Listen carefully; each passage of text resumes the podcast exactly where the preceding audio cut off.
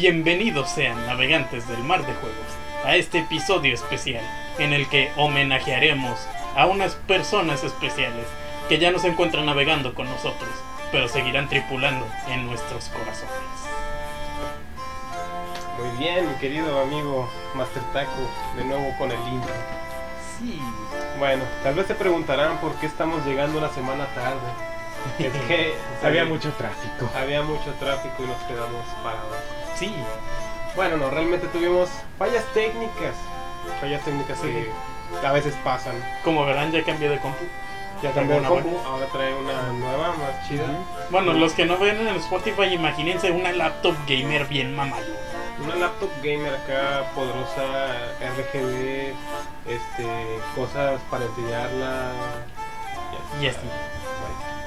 Bueno, cambiando de tema, el día de hoy, ya que llegamos tarde una semana, no, no tuvimos oportunidad de hablar sobre El día, el Día de de Muertos. Muertos. El Día de Muertos, un día bastante memorable aquí en México. Sí, Es una celebración que cabe destacar mucho entre comunidades, entre gente. Vale bastante la pena celebrarla. celebrarla y recordar a unos cuantos que ya no están con nosotros. Sí, Héroes de todo el mundo, simplemente personas que este, vale la pena recordarlas. Y en este momento nos vamos a dirigir a las que tienen que ver mucho con la comunidad del gaming, más que nada sí, por así decirlo, vamos a hablar sobre algunas personas que pues ya fallecieron, pero tuvieron mucho que ver en cuanto a la industria, en cuanto al entretenimiento y en cuanto a las noticias. Así Sí. que vamos a dar manos a la obra. ¿Quién empieza? Empiezo yo. ¿Seguro? Sí, Pues empieza. Bueno, ok. Bueno, vamos a hablar sobre un señor que justamente falleció hace poco. Bueno, no un señor, tampoco estaba tan grande. Este es el llamado Oscar Yasser Noriega, también conocido como Akira. Akira. su apodo así gamer chido. Él eh, pues es conocido por la página de Atomics, el medio de, de comunicación de videojuegos, la página de noticias sobre videojuegos y diferentes cosas. Y pues este hace una semana, no, dos semanas más o menos cuando vean esto, este él falleció a causa de COVID-19. Maldito COVID-19. Sí, Lo agarró con la guardia baja, me imagino que era una persona con ya algún detalle en eso, o simplemente le dio muy feo. Sí, puede ser, la verdad, o sea, no estaba, no era viejo, él tenía 41 años, es Nada muy la edad de la que le falleció. Y pues bueno, vamos a recordarlo un poco. Él fue el fundador de la revista Atomics y bueno, que ahora pues es más un, un portal web de videojuegos y así. Este, que bueno, fue la, una revista especializada en videojuegos. Él la fundó a los 17 años. Oh, Eso es bien chingón. Dios, a los 17 años fundar algo así, no manches. Sí. Simplemente uno que está haciendo a los 17. Nada. Tortillas. Lo mismo no que sé. ahorita, pero Lo más mismo joven. que ahorita, pero más joven. Bueno, Sí. sin, sin este. Esto que estamos grabando, no sé cómo se llama. No, es cierto, hay mucha gente exitosa desde los 17 años, pero él cabe destacar mucho en el ámbito este de, de las noticias, más que nada, me imagino, pues en una página de. Una, una revista, Revista. sobre de noticias, noticias. especializado en videojuegos. Sí. Sí. Sí. Y pues él era un gamer muy, muy chido. O sea, se interesó por esto y pues ahí de volada como de que, pues a darle, se aventó. Y pues fue un éxito. Este, actualmente pues todavía sigue la página, es bastante importante todavía. Y pues qué más, Eh, también es, pues sí fue un empresario bien, bien cabrón. Eh, fue fundador también de, bueno, fundador y CEO de una empresa llamada Wabi Sabi Design. También una llamada Social Beats. Y creo que había otra, me parece. Bueno, no la tengo aquí. Pero sí, o sea, por lo menos fundó tres empresas. o sea, es como que, güey, qué chingón. Y. Iba a mencionar algo. Ah, sí. Él se graduó. No me acuerdo cuándo. Bueno, él estudió la carrera llamada Ciencias de la Computación. Y curiosamente yo estudié lo mismo y acabo de terminar. Porque ya. Este. O sea. Felicidades Elías. Gracias, gracias, muchas gracias. El que Bueno. lo felicite, le vamos a mandar un plátano echado a perder. Sí, O sea, probablemente esté bueno cuando le paquemos, pero no hacemos promesas Sí, de que no esté bueno para que cuando llegue. llegue. Por cierto, es Sí. mentira, no les vamos a mandar nada. sí. Y pues. Y pues qué triste que se nos haya ido hasta tan, Tan recientemente, tan joven. Ujú. Tan joven, Y tan pues tan importante en la industria, por lo menos en Latinoamérica y en México. Sí. Que sí tuvo un impacto muy grande. Aquí toda su, Su este, carrera. Su Toda carrera. trayectoria, todo lo que hizo. Es una pena, la verdad, que ese tipo de cosas, simplemente pues, COVID-19 afecta a muchas personas y sigue estando ahí, así que este es un pequeño mensaje de publicidad para el COVID, no, No sé cómo te diga. Este, que todavía quédense en casa, si no tienen que salir, no lo hagan, si no es necesario que vayan a comer afuera, no lo hagan. Sí. Este, si no es Pero sí coman. pero bueno, sí coman. Y ahorita que dijo que no comiéramos, ¿verdad? ok. Simplemente para evitar este tipo de desgracias. Probablemente no digo que esa persona este, aquí no se haya cuidado. Eh, digo, cualquiera puede pasar por eso. Puede Exacto. llegar un vecino, buenas tardes, ¿cómo está? Le saqué la basura. Bueno, no sé si los vecinos, pero de que por mínimo contacto. Exacto. Sí. Hay que tener mucho cuidado. Cuídense Sí, mucho. simplemente con Cuiden tengas mala suerte te puede dar. Sí, cuidan a los suyos porque no saben en qué momento tendrán que estar recordándolos como nosotros. Así que esperemos que no sea así. Sí. Y si nos están viendo muy en el futuro, ya que hay este vacuna o algo así, pues qué chingón. Si hay vacuna, qué chido. O sea, vacuna mata. Vacuna Ah, matata. qué mal chiste, va a acabar. este, pero bueno, si ya hay vacuna, qué chido y eh, ojalá que no le haya dado a ninguno de nosotros. Espero que no haya próximos capítulos así de recordando a nuestros antiguos miembros. El César solo ahí. En el cuarto de Leo. Me metí por la ventana. Sí. Bueno, Bueno, eh, pues bueno, quería mencionarlo, prácticamente eso es todo. Podemos... ok. Bueno, y quiero continuar yo con este, que es un caso bastante interesante, porque más que algo que pasó en la vida real, es parte, también es tomado como un creepypasta y un mito. Y en el internet, en mi investigación que tuve, no se sabe si es real o no. Pero solo hay un homenaje que ese sí es real. Estoy hablando de Case Digory. Este es un fue un jugador de League of Legends que llegó hasta el nivel 5. Este jugaba siempre con Garen, los que sepan de League of Legends saben quién es Garen. Este, Y ganó, tenía 100% de victorias hasta la última partida en la que perdió. Y después de esto hizo una partida personalizada de 3 contra 3 en un mapa de- que se llama el Bosque Retorcido. Aquí es donde empieza eh, esta historia extraña que les digo, no sé si es creepypasta o no. Independientemente, si se tomó como cre- creepypasta y dicen que es la que dejó una carta maldita y que si la abres, este, las, si intentas entrar a la partida, porque en ese entonces podías entrar a la partida de los demás, buscarla, buscabas la partida de Kiss intentabas entrar y no te dejaba, te decía que la partida estaba jugando y duró semanas la partida diciendo, oye, está jugando y está llena, hay mucha gente ahí. Este. Y el creepypasta por ahí va algo de que luego se empiezan a prender y apagar las, las luces, te pasan cosas extrañas en tu casa.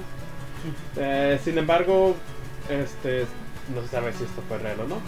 Este cuenta la historia real, para el creepypasta, que uno de los amigos de Kid Diggory este, empezó a hablar con Riot diciendo, oye mira, está esta parte en LAN de el servidor de Latinoamérica de League of Legends y que no puedes entrar porque aparentemente este sujeto, este chavo murió y pues ya no se le puede entrar en la partida y pues por eso parece que la partida sigue jugando y pues ahí quedó. Este, sí, lo que pasó es que meses después salió una nueva skin de Timo, un tejoncito adorable que todo el mundo odia. Ujú. Y en esta skin trae un traje como acá de fuerzas armadas especiales, del, como tipo del ejército De- acá poderoso. Bueno, Y en una de, frase- de sus frases dice, esta va por Case Diggory.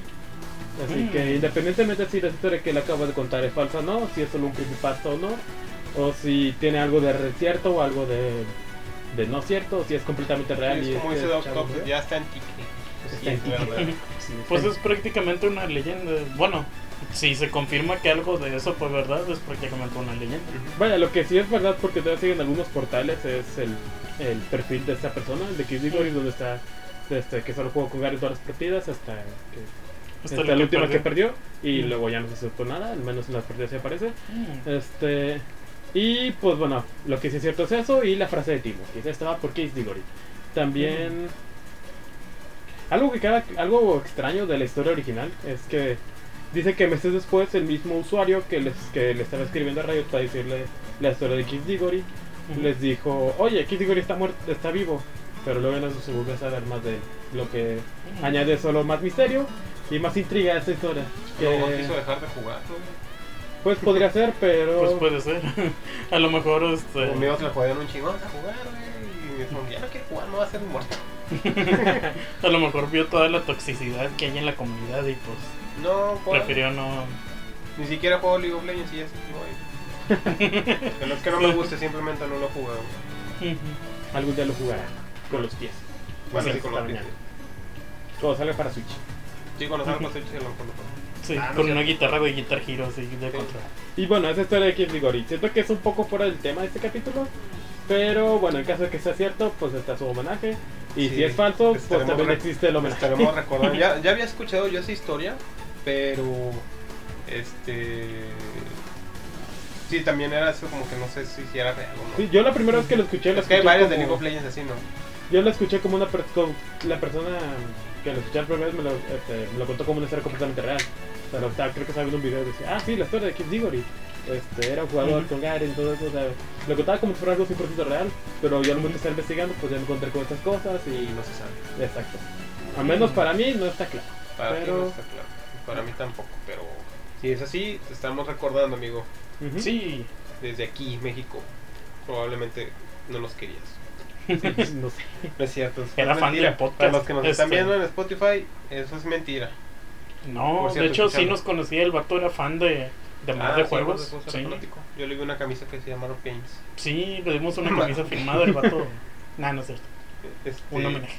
Bueno, pero bueno, cambiando ahora de temas eh, sobre una leyenda, no, no es decir leyenda, sino de que tema. Vamos a, a hablar otro, podría decirse un tema parecido al que abarcaste, este, de la persona, pero esta vez vamos a hablar sobre Gus Rodríguez. Mm, Gus Rodríguez, recientemente fallecido también, falleció este mismo año también. No, no de. COVID, no. Ya existía el COVID, pero no fue el COVID. Sí, fue no, un problema pulmonar, algo así me había leído ese tiempo. Sí. Pero bueno, Gustavo Gus Rodríguez, como yo, este, la típica de mía de Wikipedia, tengo un pequeño. Bueno, nada más es tantito, si investigué más. Gustavo, eh, Gustavo Gus Rodríguez nació el 27 de mayo de 1958, Ciudad de México. Fue un publicista, periodista, actor, guionista, productor, jugador de videojuegos, director y comperista mexicano. Que la verdad eso no, no, no abarca todo lo que ese vato era porque era un dios. Era, Era poderoso. muy poderoso, la verdad. O sea, realmente los, nivel, los de nivel de poder de Dragon Ball güey, se rompían güey, en cuanto lo veían. Ni siquiera alcanzaba Sí, sí. a cargar el poder y ya se rompían. güey. Bueno, este hombre es mucho más recordado por la gente debido al ser el conductor de un programa, un programa nacido en los 90 junto a su hijo llamado Nintendo Manía. Un programa centrado en videojuegos, tanto así como en mostrar avances de nuevos juegos, trucos, curiosidades y pues como no, entretener a la audiencia con un estilo bastante juvenil y fresco. Esto fue un gran logro porque gracias a todo su trabajo, mm, eh, gracias a todo eso aparte también consiguió la primera revista oficial de Nintendo en Latinoamérica. que Era. Club Club Nintendo. Nintendo. ujú. Sí, exacto. Ellos coleccionaban todas las revistas de Club Nintendo. ¿Todavía las tienen? Creo que ya no. Ah, no todas, pero... Pero- ahí tenemos algunas. Tienen un chingo. Sí. Sí. Era genial porque si juntabas todas las de un año seguido, se, se juntaba una imagen. Se con- juntaba una imagen, sí. Con el Sí. de revista. Ah. Nunca llegamos a hacer una completa, pero sí. Sí, creo que el más que completo fue como uno de, de 8 o 10 y era como que lo pegábamos y aún así se notaba que era. Ah, Se notaba que era- Fue uno de los mayores logros. Y además siempre regalaban pósters bien chidos. sí. Me acuerdo Sí. que esa revista tiene, pues aparte tiene mucho tiempo. En casa de mi abuelito tenía muchas revistas y a veces me ponía a verlas en el baño. Y de chiquito varias veces me recompararon así de Club Nintendo. Este, una cosa que usted no sabe, nosotros estamos hablando sobre Gus Rodríguez, pero a nosotros no nos tocó esa era de Gus Rodríguez. Bueno, Ujú. al Sí, menos nos tocó nosotros- muy tarde.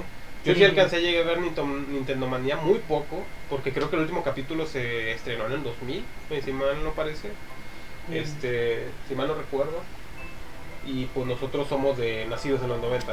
O sea, no éramos los niños. Sí, éramos unos pequeños pantalones todavía. Exacto, éramos No. pequeños, muy pequeños. Pero bueno, continuando, ¿y cómo no iba a ser una persona tan cool si en esos tiempos iba a la E3, vio el Nintendo 64 nacer en su trapa de proyecto y todo? O sea, es Sí. algo genial. De acuerdo al mismo Gus Rodríguez, su gusto por los videojuegos comenzó en 1976 con el NESA Punk, o sea, el, el punkcillo. O sea, sí, en varias Sí. entrevistas como que lo dice y es como, no, es que en sus tiempos de verdad, estaba bien chido que lo veías y desde ahí nació su amor. Posteriormente consiguió una consola, consola Intellivision y Mm. Intellivision, no sé cómo se diga. Sí, se fusionó a los juegos de Burger Time y Night Storm. Ujú. Además de intercambiar juegos con su amigo y futuro socio José Sierra. Ujú. Después, en 1988, bajo sugerencia de su amigo José Sierra, Gus compraría en un supermercado una consola de Nintendo con títulos como Super Mario Bros., Dog Hunt y The Legend of Zelda. ¿Cómo no? Siendo este su último, este último su favorito de todos los tiempos y que él marcaría su como, ah, acercamiento a los juegos de esta compañía. De hecho, si era su juego favorito de todos los tiempos, el primer Zelda. Ujú. Ese es muy buen juego. Está Muy, muy, muy padre, bonito Está muy juego. chido. También le gustaba mucho el 2, de que era el, el Adventure El. Adventure Link. scroll. Que era side scroll. side scroll, sí, ándale. Sí. Y es curioso porque mucha gente no le gustaba y a él sí le gustaba mucho. Él se le hacía innovador y bastante cool. Y pues a mí se me- pienso lo mismo, a mí sí me gustaba, no sé por qué. Sí, no- es que aparte- simplemente es diferente. Sí, es diferente. Aparte Sí. sale Dark Link por primera vez. Ujú. Ujú. Cambiar la rola del Millie. Sí. Otras menciones que caben destacar sobre el maestro Gus Rodríguez es que aparte de dedicarse a todo, todo eso, él era un gran comediante. Tal vez no lo sepan, pero tuvo una gran participación en programas de Eugenio Derbez haciendo chistes para sus programas. Y otro Mm. dato curioso, también esto lo agregué yo porque lo vi en un capítulo de... ah, ¿Cómo se llama vato? De Franco Escamilla, ¿cómo Mm. se llama? De Tirando Bola que decía que él que le dio nombre al, al juego del uh, creado por un organismo público mexicano es un juego de lotería que se llama Melate Oh, el de Melate Melate revancha él le puso el, sí. él le puso el nombre a Melate Oh, vaya. Eso sí no lo sabía. ese es un dato interesante este no lo encontré para saber más aparte eso yo lo vi en el capítulo ese de, de Franco De Franco. Escamilla Ujú. y eso es algo bastante genial, la verdad. O sea, no solamente hizo eso, hizo muchos chistes en de vez en cuando, en, Ujú. creo que hasta en familia, familia peluche. No estoy seguro si, si no es correcto, no, no me maten. Pero él hizo mucho, él trabajó mucho con Eugenio Derbez. Hasta salía como, a veces salían varios sketches así de, de las series de él. Ujú. Y pues, o sea, que más aparte de que trabaja en videojuegos, tiene un trabajo chido donde trabaja de comediante. Tenía muy Sí. buenos chistes, tenía muy buenos este, sketches, Muy buena actitud. muy buena actitud, un hombre increíble. Visitó muchas veces aquí el estado de Monterrey. Nosotros somos regios, sí, pásame a tu prima. Ah, digo, ¿cómo era? Pásame a mi prima.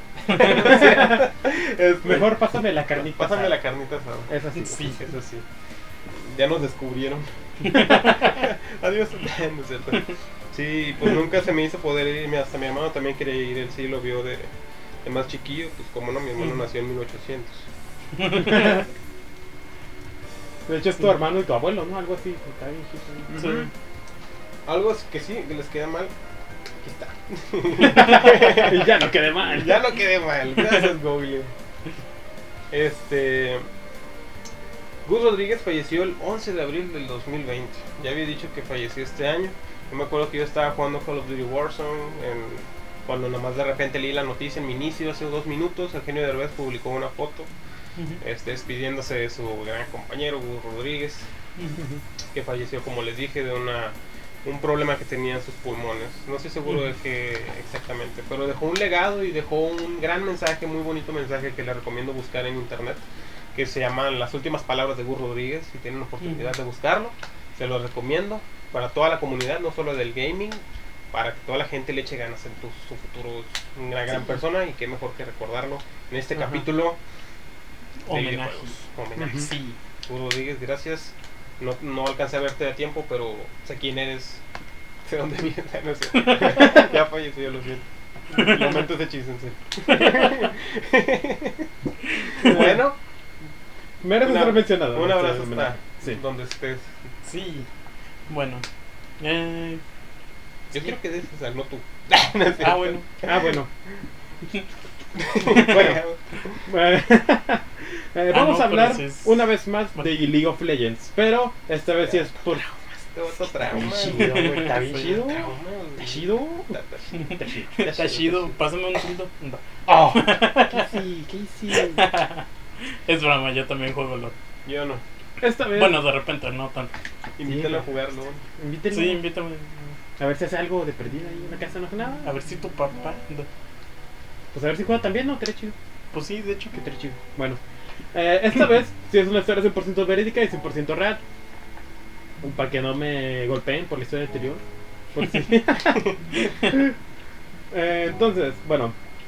Esta es la historia de una frase de un personaje de League of Legends.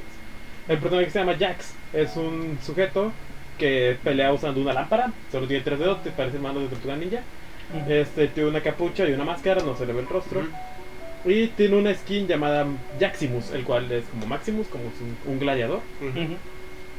Y bueno, toda esta historia comienza eh, con una campaña que se llama Ayudar a un compañero invocador y Make a Wish. Make a Wish es un- Página.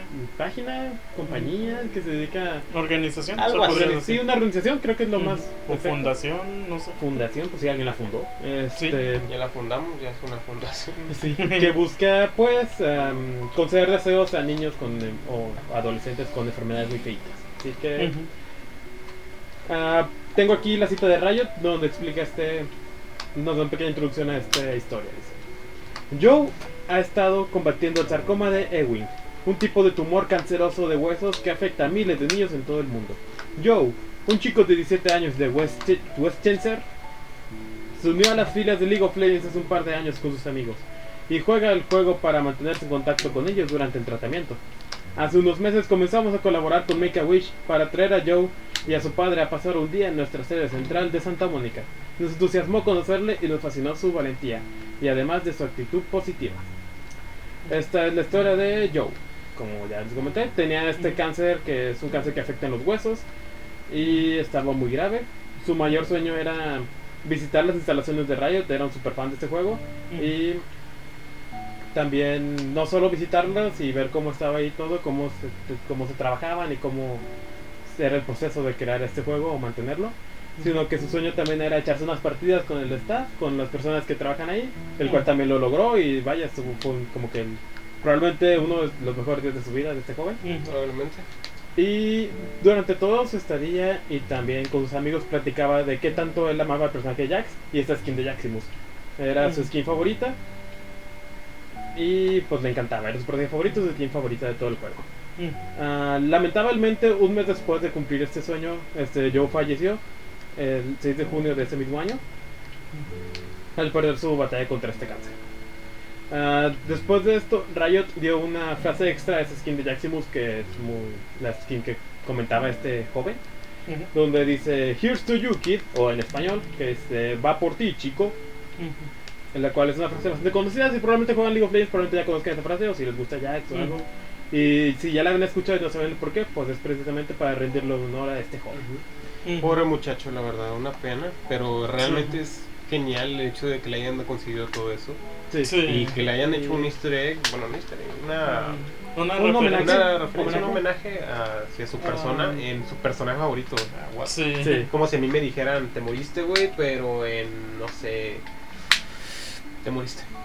es cierto, no, no sé, digamos, En Halo. Bob Esponja 3. en Bob Esponja 3, güey. Bueno, ya la 4. Es cierto, no soy tan fan de Bob Esponja. Bueno, sí, pero no, no tanto. Este, no sé, es como si, no sé, en Halo, de repente el jefe maestro en multijugador dijera, este, Leo era un vato. Del- No, no, que de no. repente el jefe maestro diga, suscríbanse a Mar de Juegos. Vamos, suscríbanse, Marco. Vámonos. Vámonos. Arre, se sube un caballo. güey, Échale. Che, mato, Ah, bueno, antes de terminar con este con este chavo, ah, después de que falleció y Riot hi- hizo esta y le puso esta frase extra a Jax, a Jaximus, este puso la skin en oferta, la dejó a mitad de precio durante am, no sé cuánto tiempo, unas más semanas, meses tal vez. Este, y, to- y todas las recaudaciones de la, de la venta de skins iba a ser donado hacia la fundación de Make a Wish. Mm. Este, al finalizar esta campaña recaudaron este, más de o- 480 mil dólares estadounidenses. Oh, Así que vaya, muy chévere de parte de Riot. Y pues exacto. Nada, como dijimos al inicio, este, navegantes del mar de juegos que ya no están con nosotros, pero sus homenajes Recuerdos. aquí están y sus recuerdos siguen Sí, muy vivos en la comunidad. estaremos. Para los que no sepan, ahora lo saben. Y los recordaremos. Sí.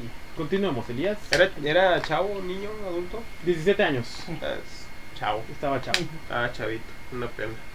Sí, bueno, esta vez voy a hablar de alguien que, si bien era fan de, video- de los videojuegos y sí le gustaban, era más fan de inventar cosas. Él era un inventor, ¿cómo se dice? Muy aficionado a su trabajo. Es, voy a hablar del queridísimo y conocido Gunpei Yokoi de Nintendo. Él se unió a Nintendo a trabajar como ingeniero responsable de las máquinas utilizadas en la fabricación de las de las cartas Hanafuda, de las que hacía Nintendo. Él se unió cuando todavía hacían cartas, ni siquiera habían empezado a hacer juguetes como tal. Y pues él impulsó a que hicieran juguetes, de hecho. Este, cuando él trabajaba con las cartas, le quedaba mucho tiempo libre de su trabajo, así que él hizo como que su propio taller, su propia fábrica así de juguetes en su en su lugar de trabajo. Y pues está muy curioso, o sea, esa anécdota porque es como que prácticamente él hizo de que su laboratorio ahí de que, oh yeah, así bien chido. Y de repente este cha- este señor Hiroshi Yamauchi, el ¿cómo se llama? El antiguo presidente de Nintendo, eh, llegó de inspección sorpresa y lo vio de que, oh, así como que pues muy sorprendido. Y en lugar de despedirlo o regañarlo, vio en él más allá y lo contrató para, pues diferente, para un área, ¿cómo se llama? Bueno, para él proponer proyectos y diferentes ideas. Y pues esto impulsó mucho a Nintendo. Eso los impulsó mucho a hacer juguetes. Y él era el principal respon- responsable de, de la creación de juguetes de Nintendo. Ese es su primer juguete que crearon y que fue un rotundo éxito. Fue esta mano extensible, no sé si recuerdan. Una pequeña mano extensible que hay múltiples versiones en todos lados. Este. Y bueno, o sea, pues es nada más una manita que le. Ah, o sea, la, que tiene como dos manos, dos mangos así como de tijeras. ¿Con tijeras? Sí, los aprietas y la mano se extiende. Y pues sirve para. Pues como para agarrar cosas y jugar. Sí, creo que todo el mundo la conoce con un guantecito de box para golpear. Sí. Sí, si lo han también. visto en caricaturas o en Sí, para volver ese tipo de cosas, bueno, Sí. pero en manita. Pues la original es una manita, bueno, más bien una garra. Y pues de ahí salió la idea. Todo es gracias a Gunpei Yokoi. Este. Vamos a hablar un poquito más sobre él. Porque él hizo un chorro de cosas bien chidas. Eh, casi todos los juguetes diseñados por él incorporaban componentes electrónicos. Que pues los hacía únicos. Este. Así como de que, oye, los juguetes de Nintendo están bien chidos. Porque tienen cosas electrónicas acá del futuro. Porque, oh. Y bueno, eh, también ya más adelante, él fue el creador. Bueno, ahí va otra anécdota también de Gunpei Yokoi. Un día él iba viajando en tren y vio a un hombre que no tenía nada que hacer, así que se puso a jugar con su calculadora.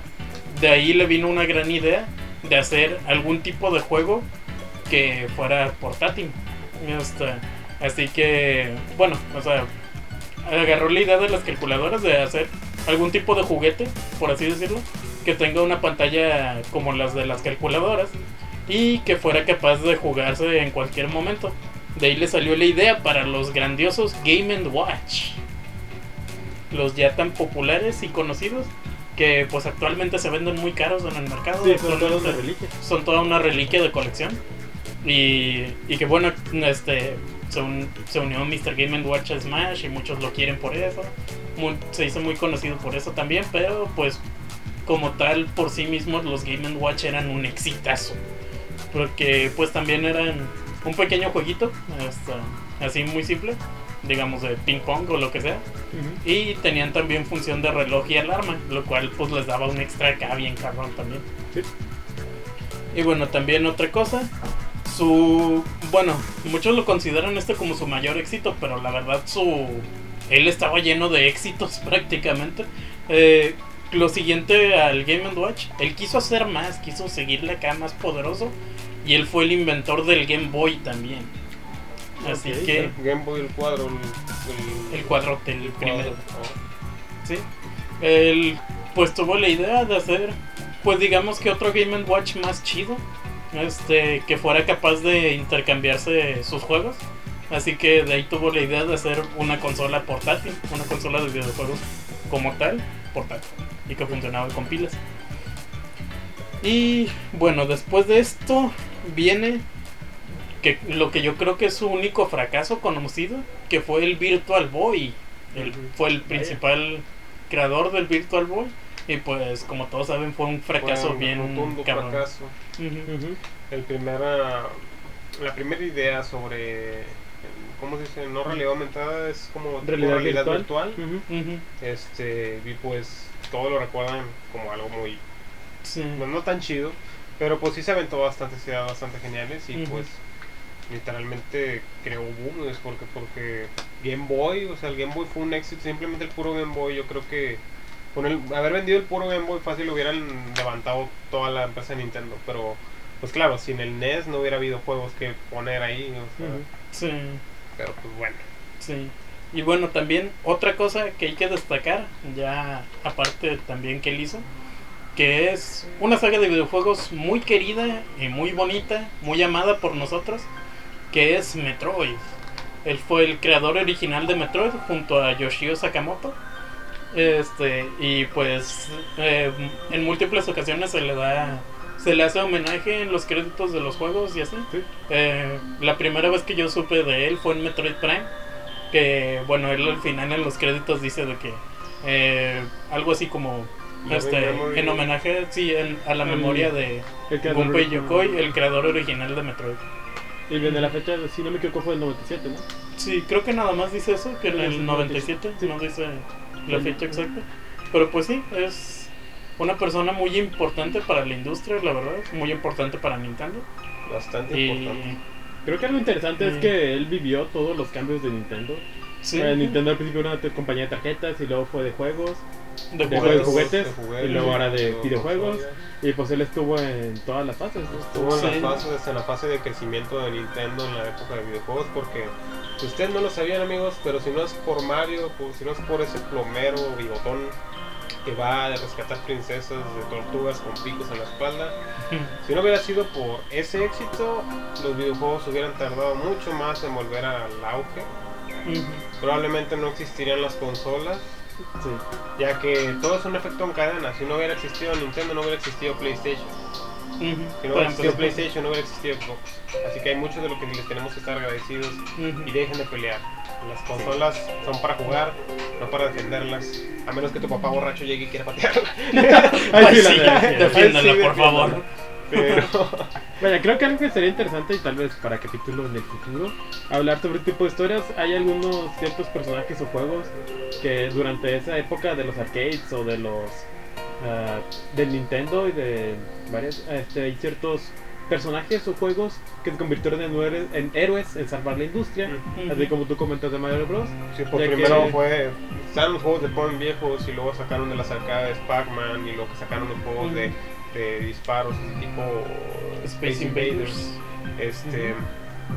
Y, pero pues ahí fue donde se empezó a estancar en Atari. Sí. Pero Nintendo llegó y dijo, ¿qué onda? Vámonos a la derecha, güey, pisas a este vato, salvas a la princesa y vámonos. Sí. Y que miras este güey con gorra, bigotón, narizón, Sato Shida. Ujú. Y todo el mundo dijo, Les apuesto que, a- o sea, no es ninguna competencia algo así, pero les apuesto que hay más gente en el mundo que conoce a Mario hasta ahorita que Mickey. Y de hecho eso fue, Sí. lo vi hace varios años de que según esto es cierto, hay gente que Sí, conoce más a Mario real. que a Mickey Mouse. Porque realmente ya Disney nada más vende su puro logo de Mickey Mouse. este, Sí. O dulces. Ah, no, esa es la empresa Mickey, sí, esa, esa parte. Está muy chido ese caso. Este, la empresa Mickey de dulces. sí, bueno, Este, Disney también está chido. Cómprenos, por favor, Disney. Patrocínenos, también Mickey. También Mickey, por favor, compren. Ahorita cierran. Bueno, no es cierto. Bueno, eh, pues prácticamente eso es todo sobre Gunpei Yokoi. Eh, había que hacerle un homenaje a este señorón. Sí, Tan increíble chido. señor. Bastante Un recordable. Inventor, era un genio. Un la verdad. genio, o sea, lo del Mm. Game Boy. O sea, antes del Game Boy no existía nada, ¿verdad? Portátil. No, nomás piedras y lápices. Sí. Sí. O sea, videojuegos portátiles. Ah, no. Las piedras y los lápices. Piedras y lápices portátiles. De que ese, pi- ese esa piedra y ese lápiz es de casa, ah, bueno. Pero llévate los portátiles. Bueno. Sí. Me pregunto si en la actualidad alguien ya habrá hecho Doom para Game Watch o algo así. Sí. Me imagino que sí. No, no Bueno. sé, pues no sé. Bueno, Pues bueno, esta wea lo corre. sí. Bueno, sigamos. Sigamos, ahora vayamos con. Migo, Las vez. noticias del Las- clima. El clima, ahorita, según mi clima, decía que estamos a 81 grados, güey. Este clima está apagado. No, no, el clima de. 81 grados. Sí, del clima. Tal vez está cerca de mi compu. Mi compu. No, no, no, decía del clima en San Nicolás. No. Mira, déjame pongo a ver si vuelve a salir. Y lo pones en la cámara ahí para que vean.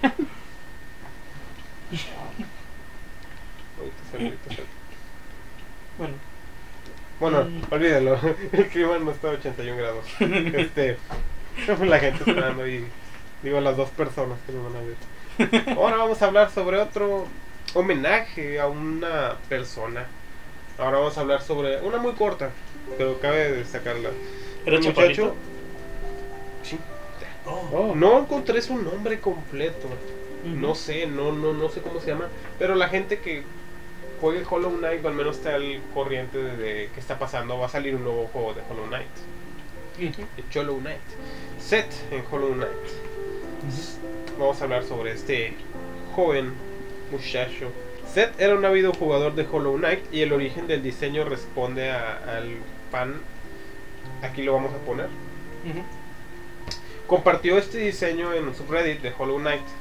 Él padecía de un cáncer conocido bajo nombre del sarcoma de Ewing. Su deseo. Es el mismo.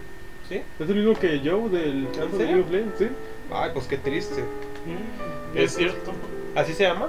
Sí, sarcoma de de Ewing. Es Ah. el tipo de cáncer. Ok. Es el mismo que Qué de curioso. Qué curioso. Maldito cáncer de Ewing. Es de sarcoma de Ewing. Su deseo antes de fallecer era presentar un diseño de personaje a Team Cherry, los cabros. eh, De Hollow Knight. Que si no sabían Hollow Knight, pues bueno, Team Cherry no era una super empresa, era un juego indie. Pero poco a poco el juego empezó a crecer, tuvo actualizaciones y ahorita es uno de los juegos, eh, podría decirse, de los Metroidvania más eh, Mm, mejores recibidos, más conocidos, sí. mejor, mejores recibidos de toda la gente fanática de los Metroidvanias. Sí. A modo de homenaje, la desarrolladora incluyó un valeroso caballero dentro del juego, el último juego que va a salir de Hollow Knight. Este, no recuerdo el nombre. Ahí está el cholo. Este, así a la memoria de Seth estará siempre presente en uno de sus videojuegos favoritos, que es el Hollow Knight. Y él mismo creó el diseño de este personaje. Está padre. bastante cool la idea de este muchacho. Sí. Y estuvo muy bonito ese homenaje que le hicieron. Eh, esto lo encontré ahí aparte. Y si tiene que ver mucho con este personaje, que se escucha muy padre. Lo voy a, a decir. Narra. Lo voy a narrar. Este. Con, no sé, la voz de un personaje icónico. ¿Con qué voz la hago para intentarlo? Mm, El oso yogi. Hacías esa voz antes, ¿no? Creo que sí. No soy yo. ¿Y ¿Cómo hablaba? No haces Barney, güey. No sé. Barney, con lo Barney, como Barney. voz, ya, ese ya lo encontré. La voz me ha elegido. Así hablaba yo, yo creo que Sí. La voz me ha elegido. Un protector eterno que espera entre raíces enredadas en la base de la ciudadela. Guarda el secreto. Olvida hace mucho tiempo y atacará a cualquiera que se acerque demasiado. Imbuido de resistencia y fuerza más allá de lo normal. Ah, ya no me sale otro personaje. Po, el Teletubby. Por una devoción inquebrantable, este antiguo guardián luchará hasta el final y más allá. Muchas de las castas de la ciudadela han caído. Ante este guerrero mortal, aquellos que lo encuentren deben regresar o prepararse para una batalla cruel. Y pues ya, es lo del personaje. Me imagino que es como que una entrada así como del mismo personaje. Y está muy chido. Eso no fue Ujú. ninguna burla ni nada de eso. Este, no sé hacer voces serias para narrar esto, así que mejor lo voy a hacer. Mejor no lo intenta. me- Mejor no lo intento. Mejor no intentarlo y quedar en ridículo. Mejor no intentarlo y quedar en ridículo. Quedaría en ridículo a propósito que intentarlo bien y regarla. Hacerlo bien, si capaz si lo estoy leyendo y nada más copié un artículo que era de. Era otra cosa, güey. Que era visita- una receta de pasteles. Sí. Sí. Claro, es cierto. Bastante cool que hayan hecho eso, un personaje bastante chido. Es- ya queremos ver que salga este juego, no sé cuándo va a salir. Este, si para cuando ya nos están viendo ya salió, eh, díganos qué tal estuvo. Déjenos abajo su reseña. Y Sí. díganme, pónganme una puntuación de qué tal hice mi improvisación. No, De Yogi y de ¿cómo se dice? Ay. Imitación. Imitación. Improvisación. Este, el crimen. Este. Mi imitación de, de los oso Yogi, Yogi. y de y de Po, el monito de los El Teletubbies. No habla, pero hice mi intento. Pues dice Po. Dice Po. Sí. Bueno, le hice así. Ok, vayamos Siga, contigo. ¿seguías? Ok. Voy a hablarles de un caso muy especial. También bastante reciente. O sea, así como otros que ya mencionamos. Y pues fue algo muy lamentable. Eh, les voy a hablar del queridísimo y también odiado por algunos, Ética. Ujú. Ujú. También, bueno, ¿Cómo olvidar a Ética? Sus reacciones eran bastante importantes en la comunidad de Smash, quieran o no. ujú. Sí, yo me encantaba ver sus videos en la época del Smash de Wii U. Lo veía bastante seguidos, pero lo dejé de seguir y ah, Sí. me di cuenta de su triste historia el día que salió el Sí, video. de hecho yo me acuerdo que cuando yo fui a ver Toy Story 4, este, y nada más vi que Ética está desaparecido. Sí, Y lo último que había dejado era un, un video. un video, de- un en vivo, no sé qué era. Este, y dije, chale, quién sabe Sí. qué habrá pasado. Y pues como era este men, ujú. uno sí, yo sí me puse a pensar, oh, diablos, ¿no? quién sabe si esto vaya a pasar, eso vaya a ser algo bueno, es una despedida. Sí. Realmente las despedidas nunca terminan en nada bien. Pero Sí. bueno, creo que Pues bueno, Pues- vamos a hablar de Daniel Desmond Amofa. Eh, su nombre real, pero mejor conocido como Ética. Eh, fue un youtuber, streamer y exmodelo estadounidense. Famoso por sus reacciones. Bueno, eh, ya era famoso por sus streams y sus videos. Pero se hizo muy, muy conocido gracias a Smash. Y pues sus reacciones tan características de pues a revelaciones de personajes y trailers de diferentes pues personajes de Smash. Este, y bueno, no solo de Smash, también de repente reaccionaba a otros otros juegos. Y, y pues era muy muy agradable el sujeto, la verdad. o Sí, o sea, a primera vista el sujeto era bastante agradable, era muy energético, era muy alegre. bastante cómico. Este, Sí. Todo el mundo lo recuerda por sus reacciones en Smash. Creo que lo más como que lo más conocido de él, sobre todo porque la comunidad de Smash es bastante grande y a la gente pues, le gusta ese tipo de humor. Este, pero sí, bastante muchas más cosas. Jugaba, pues, era streamer, era streamer, este, jugaba muchos videojuegos. Alguna vez llegué a ver gameplays de él de Persona, este, de otros tipos de juegos también del Smash, este, y pues de Persona y de Smash. y de Smash. ¿Cómo olvidarlo? Y pues bueno, él era muy conocido más que nada por estas reacciones. y bueno, gracias a esto, a que fue muy conocido más por fanbase de Nintendo, de gente que lo veía en cada Nintendo Direct y este tipo de cosas, él nombró a sus fans como los Joy-Con Boys, así como los controles de, de Nintendo, los. Joy-Con, los controles de Nintendo Switch. Y pues él era muy fan de estos controles también. Él tenía una colección bastante grande de Joy-Cons. Incluso en su Sí, en los fondos de pues de donde él grababa se veían un montón de, de cajas de Joy-Cons chorro. y un chorro de Y tenía muchos muy Joy-Concitos, chidos. así. Me imagino que los mandaba a hacer algo así, pero tenía unos que eran de, de ética, que eran unos blancos con negro. De hecho, Sí. recuerdo uno de sus videos que vi cuando salieron los amigos de los Mis y tenía un amigo personalizado donde era él, el peleador, y pues acá bien poderoso y el Ah, amigo sí. de personalizado. Sí. Y pues bueno, él pues eh, no hay tanto que hablar la- sobre él, pues era un youtuber y un streamer. Se metió en unas cuantas polémicas, este, más que nada pues por cosas de su comunidad. Este, hubo una comunidad en Amino con la que tuvo un, Ah, un problema ahí medio raro. Y, y pues bueno, también él tenía unos problemas mentales de los cuales no se, no se profundiza mucho en, en internet. De hecho, ni Deben siquiera... ser bastante personales. Sí, o sea, no se... mm, En internet no se especifica bien qué problemas tenía. Se, se especula que tenía algún tipo de depresión. Este, y, y bueno, también pues hacía cosas muy erráticas de vez en cuando. Tenía como que ciertos ataques así. Sí, comportamientos muy raros.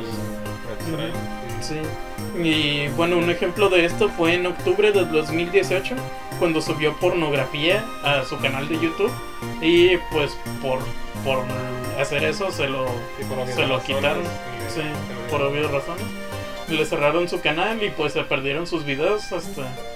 mm, Todavía están sus reacciones resubidas en YouTube, su canal, bueno, sus reacciones en Twitch, sus uno que otro video subido a YouTube están ahí todavía. Este, pero pues no por él, sino por gente que lo resubió. Este, en sí su, su contenido se perdió. Y pues bueno, fue baneado por eso. También tuvo una controversia por un insulto homofóbico en Twitch. Y bueno, también mucha gente se dice que este tipo de cosas eran como gritos de ayuda pidiendo atención. Porque él, pues en sí, o sea, se especula que tenía depresión. Y pues que por lo tanto hacía esos pues llamados para que lo atiendan, para que alguien se sentara con él a hablar. Este, Igualmente a veces cuando una persona tiende a hacer eso mucho, llamar la atención, hace cualquier cosa. Sí. Cuando hacen cualquier cosa, a una de dos, o le prestas atención o la persona simplemente se saca de sí misma, o se tiene problemas más, entre- digo, sí, sí, esas personas no pueden estar solas mucho tiempo. sí. Y pues él, él se veía como una persona bastante solitaria, así que ya podemos ver en qué terminó eso. Digo, eso Sí. estamos suponiendo, pero es bastante, es bastante lógico. Sí, es triste. Nosotros como... Nosotros lo recordamos solo como... Vaya, verle el lado bueno, era un- con lo- yo lo recuerdo como un sujeto divertido que me encantaba ver sus videos, era muy energético, era muy... Vaya, no le... No tenía pena de decir, oye, soy súper fan de Nintendo, soy súper fan de estos juegos. Este, algo que me gustaba de sus reacciones es que el hecho de que él gritara tanto y se emocionara tanto, este, era una forma de decir, oye, mira, no pasa nada, o sea, emocionate, si te emociona algo, emocionate, Ujú. grítalo, este, ah, Si te gusta, Disfrútalo, grítalo, este, disfrútalo. sí, o sea. O sea, que no te dé pena. Su reacción del. Smash Ultimate, güey, cuando ve a todos cuando salen, güey, y luego Ridley, güey, que rompe la repisa. sí, Sí, eran muy cómicas y, la verdad cabe destacar que esto es divertido porque no muchos youtubers, bueno al menos a mi parecer no muchos youtubers tienen como que, ¿cómo decirlo? Como que el carisma y como que el que para caerte bien cada que está gritando. Sí, de Sí. hecho, muchos youtubers con Está- escucharlos gritar te empiezan a caer mal. Estaba Y en cambio con ética. en cambio ética pues provocaba la reacción opuesta. O sea, es sus, En lo personal, sus yo, gritos, sus reacciones lo fueron lo que más atrajo a la gente. sí, en lo personal yo me emocionaba con él, o sea, a veces Sí. veía el, el trailer como que, ah, está chido, pero ya se emocionas como que sí, como Sí. que te hagas de gritar con él, de sí, güey, sí salió, Sí, está está- bien chido". está- de hecho, está científicamente comprobado por mí que ver reacciones de cosas que te gustan te hace más feliz. Sí, comprobado por mí. Es la verdad. sí. Y bueno, Y pues bueno, eh, para el 19 de junio del 2019, Ética subió su último, su último video llamado I'm Sorry a su canal de YouTube. Fue el que comentó Leo hace, hace unos momentos. Y pues sí, estaba... Es un video bastante triste en el que él prácticamente Sí. se despide, dice lo siento por tantos problemas que causé y no sé qué. Que hasta eso la mayoría de problemas que él tuvo no los ocasionó él. Pero pues como decimos... una persona con ese tipo de problemas se, se carga sentía todo. con sí. toda la culpa. sí. Sí.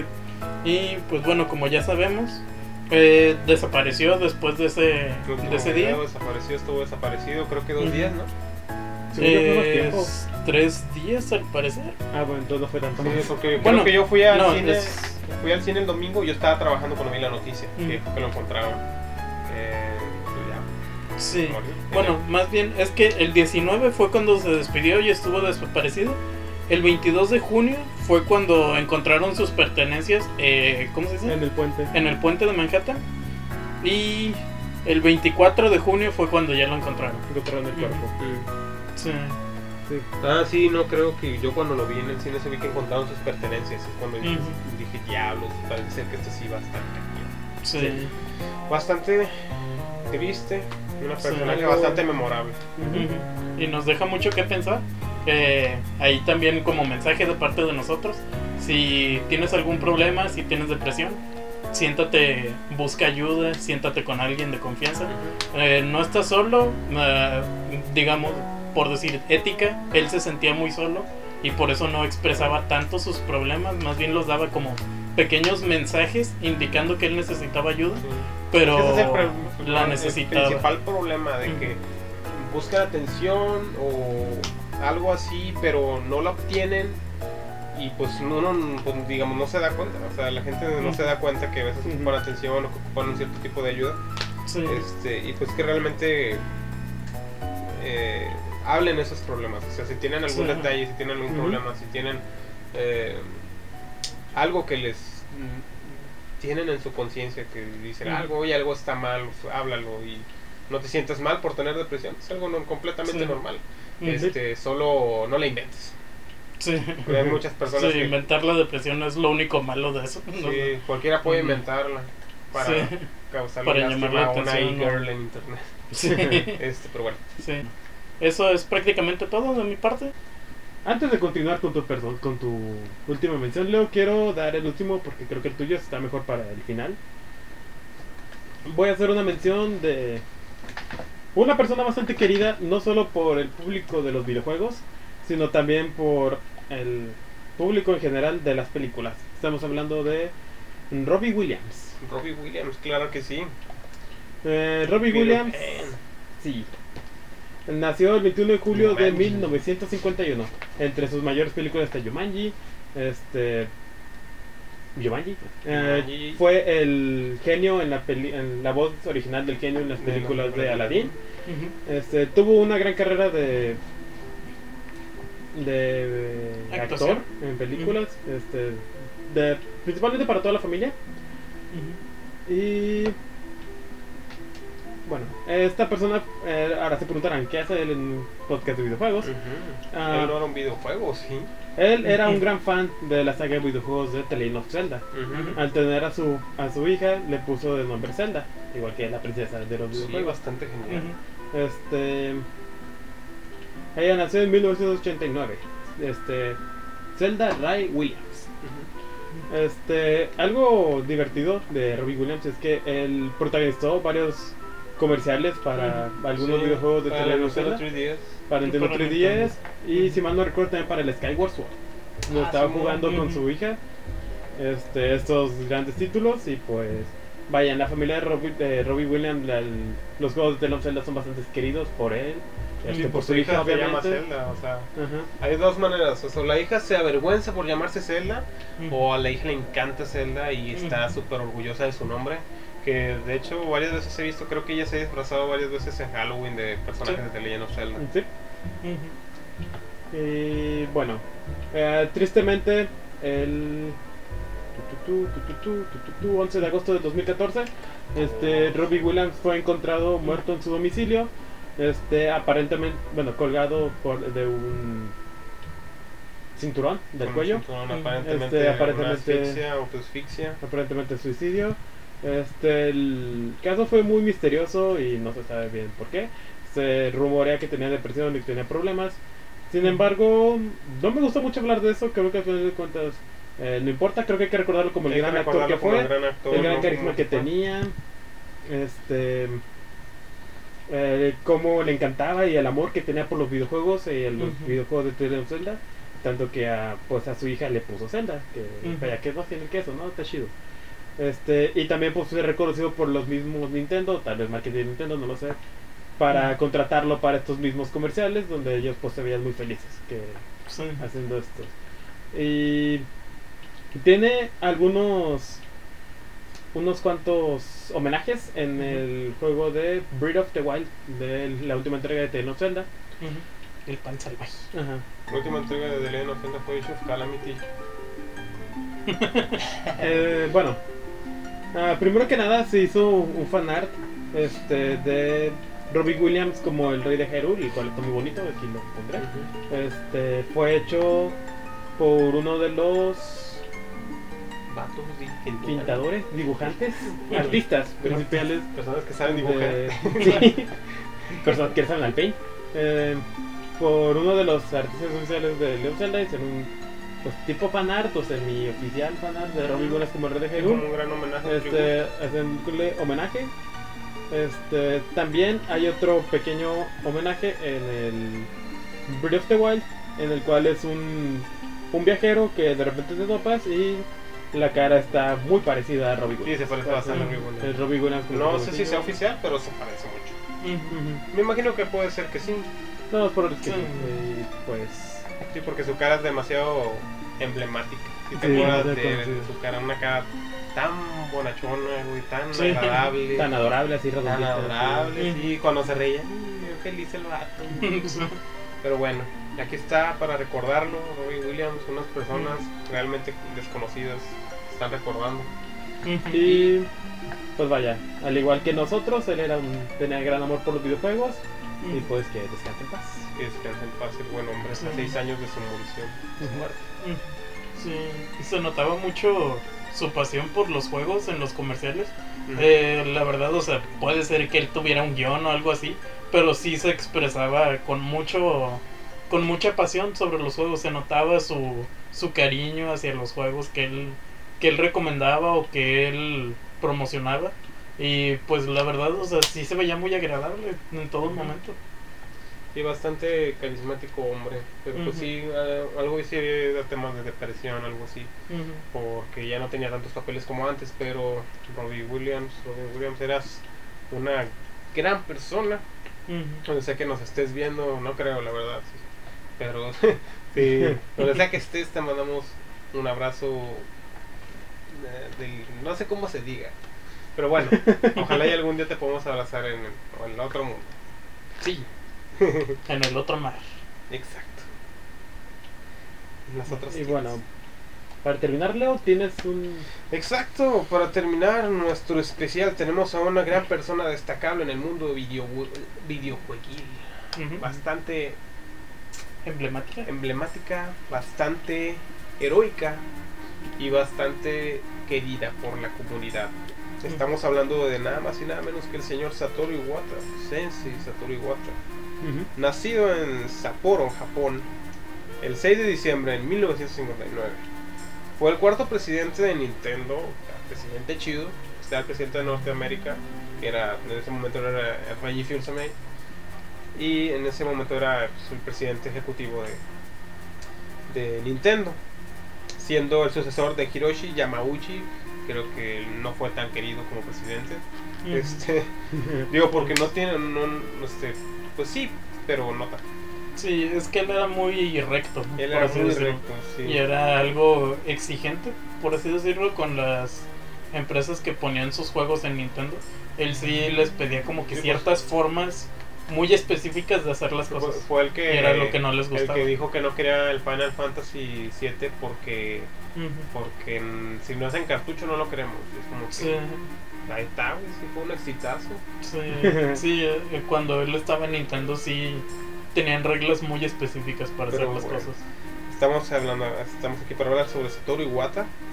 Además de presidente, fue productor de juegos como Balloon Fight, en NES Open World, Earthbound, bueno, NES en inglés se diría.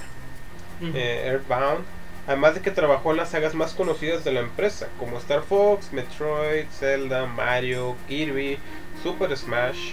Bros., entre otras.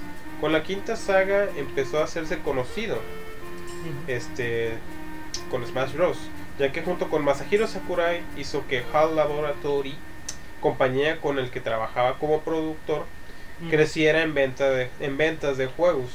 Este buen trabajo lo hizo más tarde el presidente de la empresa e hizo que Hiroshi Yamauchi lo siguiera de cerca.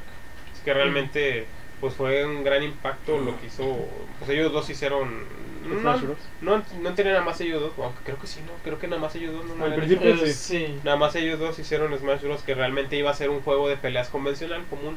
Este, pero con la idea de sacar a los personajes del escenario. ujú. Y Pero- de hecho hay una historia graciosa ahí. Al inicio los ejecutivos de Nintendo no les gustaba la idea. Masahiro Sakura ya tenía de que, oye, estaría Ah, chido sí. hacer un crossover de Ah, sí. las mascotas. Las mascotas. Pero los directivos dijeron como que no, no, no, no, quiero mucha hacer eso". violencia, los personajes no. Ajá. De que como que quería manchar la, podría manchar la imagen de cada Mm. franquicia, algo por decirlo. Sí, es que se imaginaron un juego tipo Mortal Kombat, yo me imagino. No Sí. sé. Entonces, lo que hizo Sakurai y no sé si bien. Sakurai y Iwata, no sé si no sé cuál de los dos fue si los dos. Ambos a lo mejor estaban ahí. No seguros que ambos hicieron un demo del Smash Bros. Ah, creo que bueno. con solo tres personajes o cuatro. Yo pensé que ibas a mencionar de que Iwata fue el que estaba presente cuando dijeron eso. Y aún así le dijo, no le dijo a Masahiro Sakurai que, Ah, vaya. que los directivos no les agradó para que Mm. siguieran con el proyecto. Sí, hicieron ya el demo con creo que con cuatro personajes de los Sí. ocho con el que, los que inicia el Smash Bros. Y se lo mostraron a los ejecutivos ya funcionando y ahí fue cuando los hicieron cambiar de opinión. Y ujú. de que, oye, ¿sabes qué? Bueno, sí, dale, si usas, puedes usar la objeto de Nintendo. Pero al principio solo serían personajes de polígonos de. de, Sí, de juegos, no tenían. Y iban a ser personajes originales. Sí. Nada más tenían pues personas humanoides, nada más. Bueno, continuamos con Iwata, Leo. Bueno, Masahiro Sakurai, eh, junto con Satoru Iwata, crearon la famosa saga Super Smash Bros. Como ya me- han dicho. Este, también hicieron la saga, bueno, también hicieron, trabajó hasta la segunda entrega, que fue Super Smash Bros. Melee, juego que también fue el último de- trabajo directamente eh, con la corrección de errores, ayudó, ayudó a que fuera lanzado a tiempo. Primero dio la idea de hacer un juego de lucha con personajes inventados y así, o sea, de hecho antes de Melee eran personajes inventados, eran así como tipo los de Killer Instinct, este, eran personajes así normales. Pero ya hicieron los de los de Super Smash Bros. que vienen siendo los personajes más icónicos de, de Nintendo. y NES. Este, pero bueno, eh, Satoru Iwata fue bastante reconocido y, y, y alabado por sus grandes obras que llegó a hacer en su trabajo, como una que es muy conocida y la que más gente a cada rato recuerda al momento de decir que Game Freak ya no es como antes. Este, él en su momento, cuando iban a sacar el Pokémon Heart Gold, eh, Oro- para Bueno, oro y plata. Oro y Plata, Gold, perdón, ese es el que jugué, el Pokémon Oro y Plata, eh, el- la desarrolladora está teniendo problemas al momento de poner las dos regiones eh, en, un solo en un solo cartucho, que iban a ser en su momento Canto y Yoto. Bueno, iban a ser Yoto y Canto, porque así me salió en Yoto. Este, Ujú. Pero este señor genio se las arregló todo para poder hacer que se hizo todo un trabajo para poder lograr que esas dos regiones estuvieran junto con todos los Pokémon de, ante- de, de ambas entonces. regiones desde entonces. Bueno, no sé si todos, pero creo que gran parte. O no, no sé, Creo que sí, todos. no, sí estaban todos. No, sí estaban todos.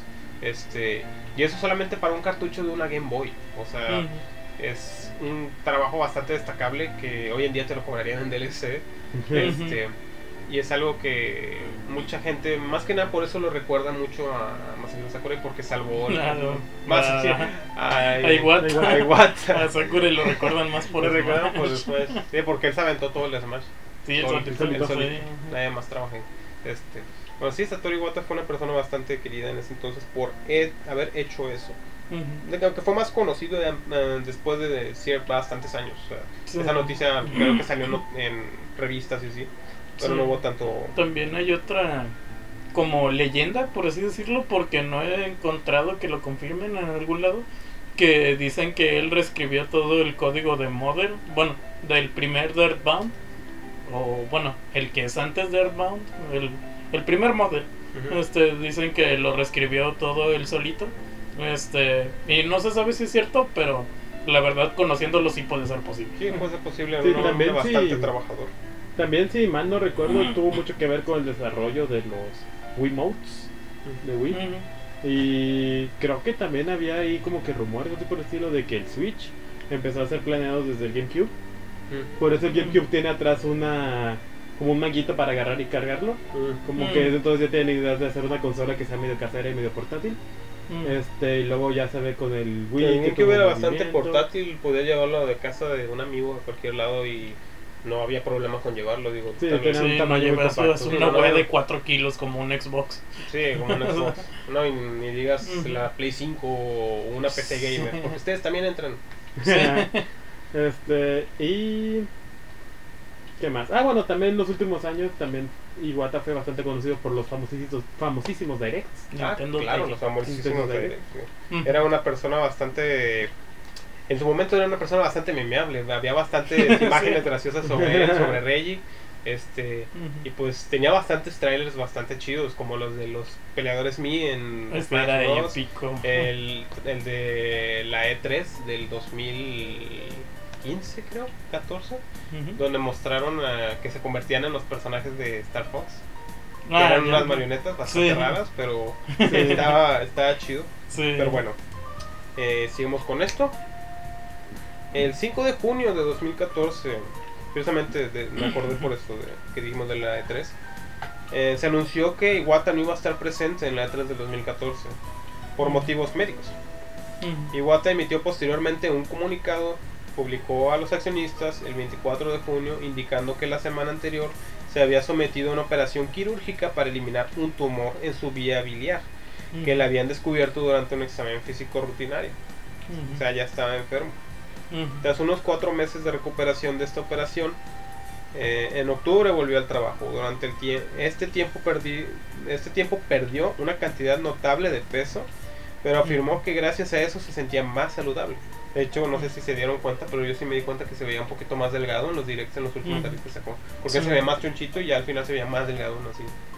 Este, hizo su primera aparición pública tras la operación de en un anuncio en, el, en, en un Nintendo Direct el 5 de noviembre, donde se le veía muy pálido, este, bastante desgastado ya. Este, aparentó tomarse el tema con calma e incluso actualizó su Mi en junio de 2015 para reflejar su nuevo aspecto más delgado. No. Sí, su, su avatar Mi este, era más delgado después de eso. O sea, es como que no lo no es como que lo tomó con calma ni que no le dio importancia, simplemente es algo que pasó y siguió adelante.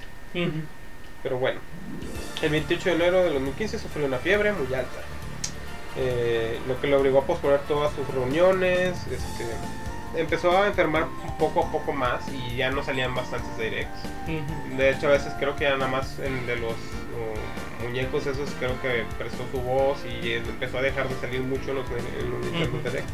Y en presentaciones en general. En presentaciones en general ya empezó a faltar un poco él y pues desgraciadamente falleció el 11 de julio a la edad de los 55 años, bastante. Sí.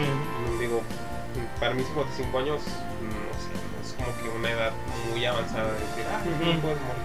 sí. Pero pues fue da- dado a una enfermedad. Eh, fueron complicaciones médicas derivadas del tumor. Nintendo emi- emitió el comunicado oficial de su muerte al día siguiente de su, falle- de su fallecimiento. Y pues a partir de ese día mucha gente empezó a recordarlo.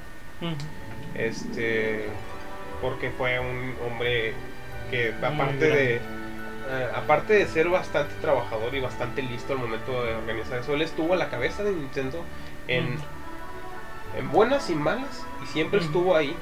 También se Sí. acaba de recalcar que él se redujo el sueldo cuando cuando Estaban en crisis. estaban en una crisis económica por ahí del 2012 2013 que la Nintendo Wii U no fue el lanzamiento que esperaban.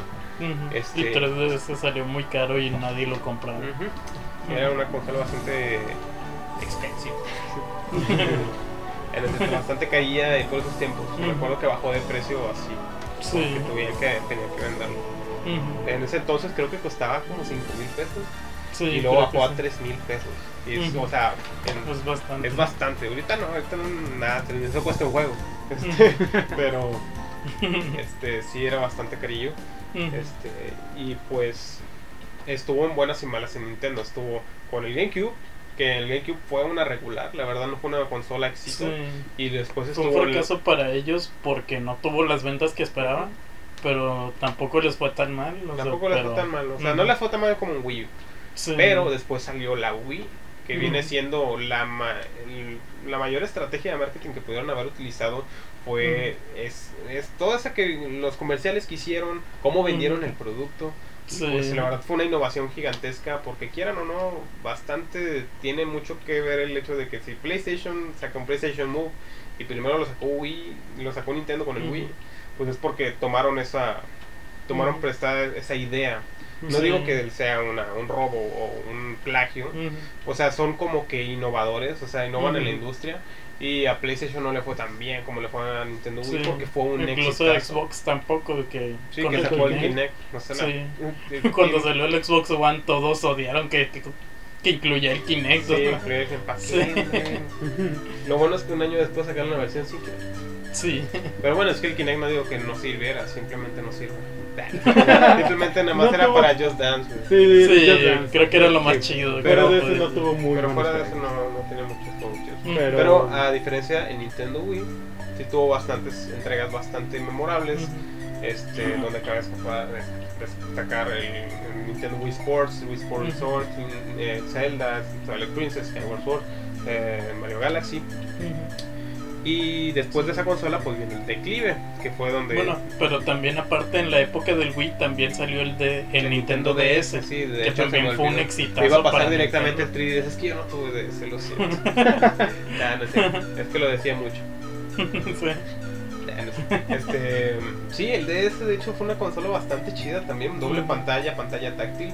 Ese Ujú. también fue un exitazo en ese tiempo. En esos tiempos los celulares de pantalla táctil no eran tan... No, no eran. No, no eran accesibles no eran prácticamente. accesibles. No, desde- en el 2008 creo que empezó a salir el primer iPhone, que era iPod Touch, pero no era un Touch, digamos, tan chido. Digo, ahorita puedes agarrar un Nintendo DS y sigue teniendo un touch bastante preciso y bastante bueno. Este, y a pesar de tener ya sus 15 años que salió la Sí. Sí, este, estuvo en el Nintendo DS, estuvo en el Wii U, en el 3DS, que también es cuando fue el donde acabo de decir eso, pero ya estaban en, en planes sobre la siguiente consola que terminó siendo el Nintendo Switch. Una consola que ha dado buenos momentos, momentos a veces un poco áridos, pero sigue siendo una gran consola y Y un definitivamente éxito muy grande para Nintendo. un éxito muy grande porque, o sea, tanto fue como lo del Wii U, fue malo, después llegó el Switch y fueron, Explotó. explotó, fue una venta increíble, se, agotaron las consolas en las tiendas, Sí. este, y es bastante chida, y cómo no recordarlo diciendo que esta consola ya estaba planeada desde que este señor seguía todavía en vida, y pues estamos nosotros para recordarlo y para que donde Sí. sea que esté sepa que su idea, o al menos el aporte que tuvo en esta idea, fue bastante bien recibido por la gente de una manera no directa la gente no toda la gente sabía eso pero Ujú.